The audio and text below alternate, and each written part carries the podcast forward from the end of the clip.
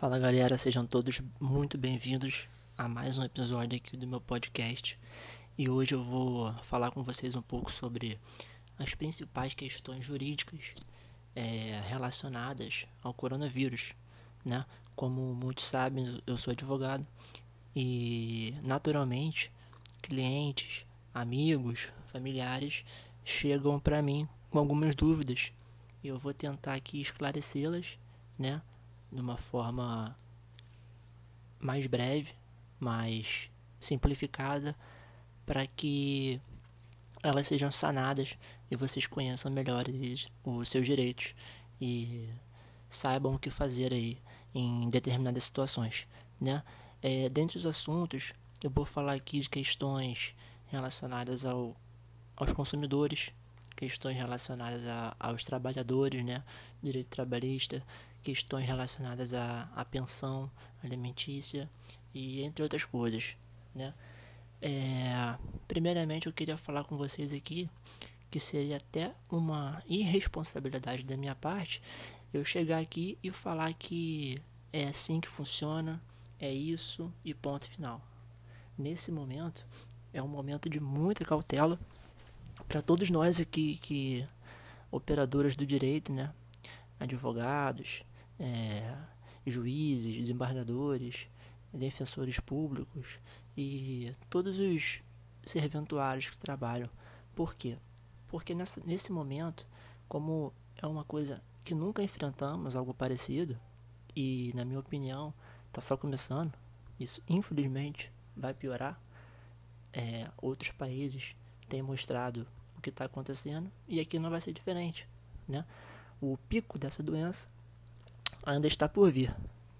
Mas retomando aqui o que eu estava falando antes, é uma irresponsabilidade chegar aqui e falar que a minha opinião, o meu ponto de vista, o que a lei diz é algo fechado nesse momento, porque não é. É algo que vai ser muito relativizado, é algo que vai ser preciso é, se valer dos princípios gerais do direito para ser interpretado cada caso, cada relação conforme o que a lei diz, né? E vamos começar aqui falando sobre pensão alimentícia. É o seguinte, é, já me perguntaram o seguinte, pô Pedro, eu trabalho por conta própria, né? Eu não tenho ali uma renda fixa. É, e como que eu vou fazer agora? Né? Eu não estou vendendo nada, eu não estou mais prestando tal serviço, eu não estou, enfim, fazendo ali aquele trabalho que me dava determinada renda. O que, que eu vou fazer nesse momento? Eu posso simplesmente parar de pagar? Então, ao meu ponto de vista, a resposta é não. Porque, como eu falei, a gente tem que ver aqui é, o princípio maior do direito. E nesse caso específico, é o princípio do melhor interesse do menor. O que, que isso quer dizer? É que não importa né, as adversidades, o que esteja acontecendo, tudo terá que ser feito em prol da criança, em prol do menor, em prol daquela pessoa que realmente necessita dos alimentos. Alimentos aqui, eu digo em relação à nomenclatura jurídica. Estou falando em relação à pensão, aos valores, é toda a assistência que o pai ou a mãe pagam para o filho, os avós pagam para os netos. Enfim, né? a gente vive um momento sem precedentes na história aqui, jurídica para poder comparar a esse caso, por exemplo. Então, várias questões que eu vou falar aqui com vocês, a gente terá que ter flexibilidade. A gente terá que ter um pouco de bom senso, bastante bom senso afinal, porque todo mundo tem que se ajudar, né? A gente não pode também querer exigir as coisas do jeito que foi combinado, do jeito que a lei diz, porque nesse momento as coisas não vão ser bem assim, né? Mas vamos lá. É, em relação aos contratos, né? Você que recebe ou paga um aluguel, você comerciante, você pessoa comum mesmo, né? Tem um, um imóvel alugado onde você mora ou da sua loja. É o seguinte, no Brasil a gente não, quase nunca a gente se valeu de um argumento previsto em lei, previsto no direito, que é o caso da força maior, né? E essa questão do coronavírus, ela retrata é, totalmente o que é uma força maior, que de maneira simplificada é um acontecimento externo que prejudica alguma determinada relação jurídica, é, impossibilitando que ela seja cumprida, né? que ela seja adimplida. Então, nós estamos vendo aí, nós estamos vendo é, estados decretando o estado de emergência. O Brasil está prestes a decretar o estado de calamidade pública, que é um passo seguinte. Já foi para o Congresso esse pedido. Estamos aguardando a aprovação. Hoje, 19 de março de 2020. E eu queria falar o seguinte: você que tem um, um estabelecimento comercial e sofreu com o fechamento dele, principalmente por parte do poder público, você tem assim todo o direito de chegar pro pro locador, né, e negociar novas datas, novos valores, novas formas de pagamento, porque realmente é um acontecimento imprevisível que afetou completamente aí a relação de você é, com seus clientes, de você com, com seu faturamento, do, de você com seu locador e entre outras coisas, né? Mais uma vez eu quero falar aqui com vocês que nesse momento é muito importante a gente ter o bom senso é muito importante que as partes elas, elas negociem ali novas, novas maneiras para que todo mundo né, seja o mínimo afetado. É claro que ninguém vai, vai ganhar grandes coisas nesse momento. Todo mundo vai ter que ceder um pouco para um ajudar o outro. Mas é, eu como advogado, é o meu papel nesse momento, eu trazer aqui para vocês o seguinte: nós não temos que incentivar aqui a, a judicialização, né? Ah, não, você tem todo o direito, se, se você não conseguir, você procura um advogado e, e, judicializa isso, né? Não, não é bem assim. Mais do que nunca agora, o nosso papel é incentivar ao bom convívio das relações sociais, né? Evitar ao máximo é, mais problemas, mais transtornos, mais é, conflitos principalmente levá-los ao judiciário nesse momento. É, superada essa questão, eu vou falar aqui agora sobre escolas, né? As aulas é, interrompidas, escolas fechadas, mas e as mensalidades, né? Elas, continuam, elas vão continuar chegando. O que, que, eu, o que, que eu posso fazer? Eu devo continuar pagando? E, gente, é claro que sim. Vocês têm que continuar pagando. Quando é, o serviço né, de prestação educacional ele é contratado, a gente, enquanto consumidor, é, seja você pai ou mãe, você paga o, o colégio do seu filho como uma obrigação anual, né? dividido em mensalidades.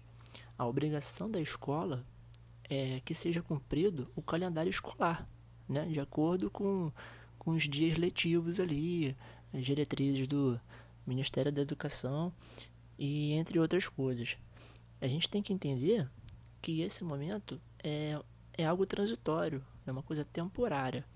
E se Deus quiser, todo mundo, as escolas principalmente, vão conseguir cumprir aí o, o calendário escolar da maneira que tem que ser feita. Mas, né, caso contrário, mais para o final do ano, não, cons não consigam atingir aí a, a meta, cumprir com as obrigações, você como consumidor terá direito sim a um abatimento proporcional aí do, dos valores ou a devolução, né? Até mesmo a devolução dos valores. Tudo baseado no que, gente? No menor dano para todas as partes.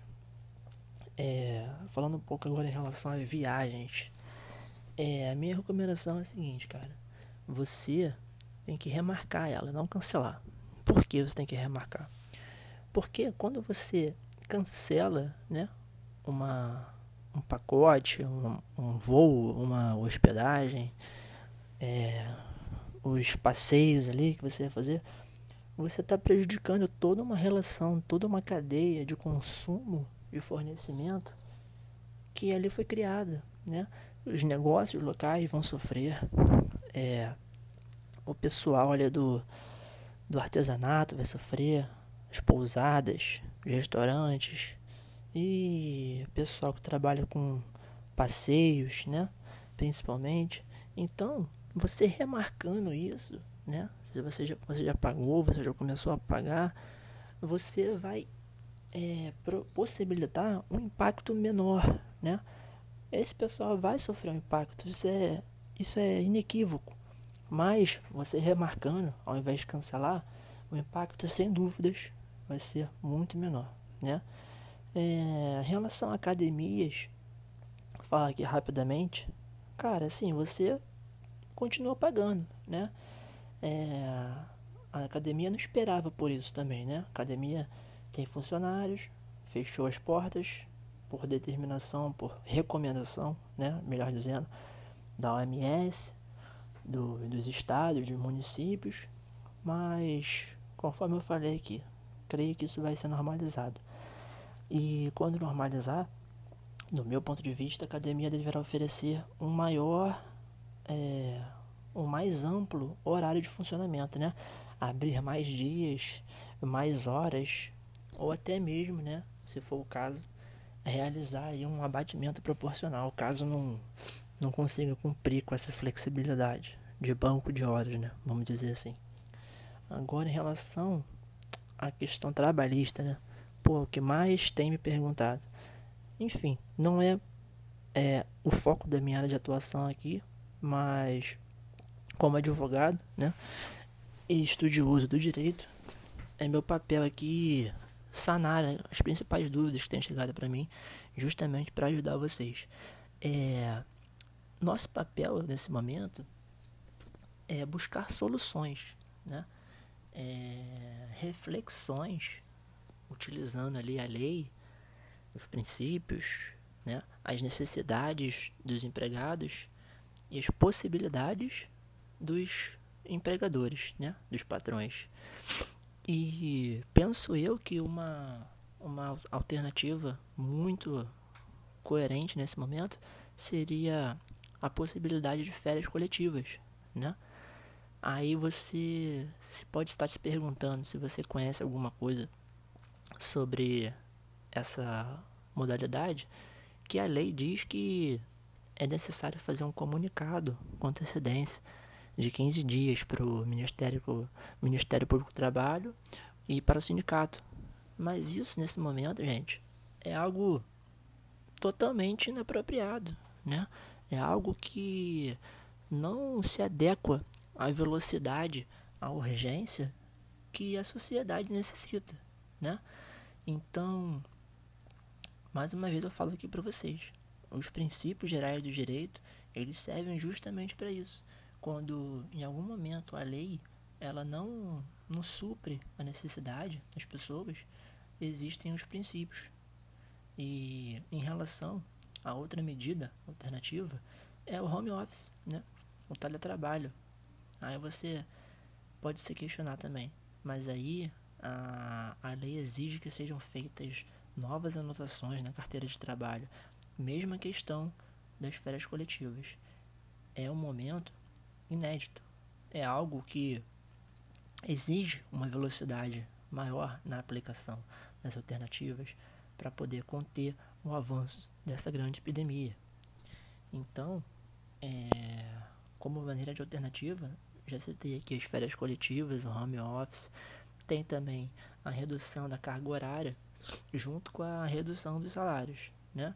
E aqui duas questões, dois princípios vão colidir, né?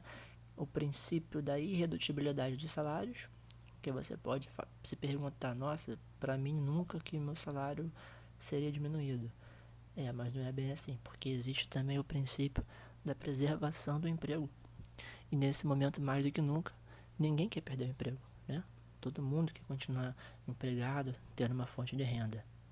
É, a minha recomendação para você que é empresário, que está me ouvindo, é que você documente isso, né?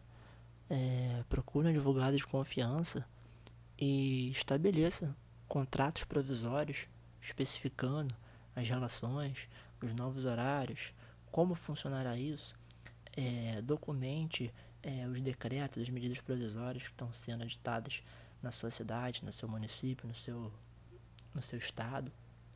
Documente a situação aí da sua loja, da sua empresa, como é que as coisas estão, para poder, caso, caso lá na frente, no futuro, algum empregado com ressentimento resolva aí ajuizar uma ação contra a sua empresa, você ter argumentos e provas para poder se defender, né? É, em relação ao transporte público, é, a pessoa pode falar: e se o ônibus parar de funcionar? O trem, o metrô, tudo fechar?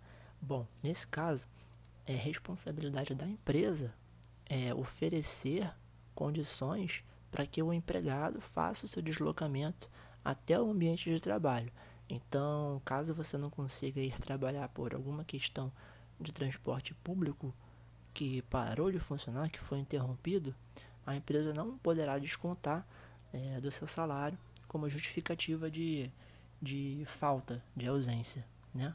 É uma situação externa, alheia à sua vontade, você é empregado, e é responsabilidade da empresa criar métodos alternativos para que o empregado possa deslocar até o trabalho. Né? É, gente, foi isso. Né? É, eu queria finalizar aqui reforçando mais uma vez né, sobre a questão da judicialização, né, aumentar os conflitos, procurar a justiça para brigar nesse momento. Cara, não é um bom momento para isso, né? Vamos evitar ao máximo agora brigas, conflitos, é, judicializar os problemas.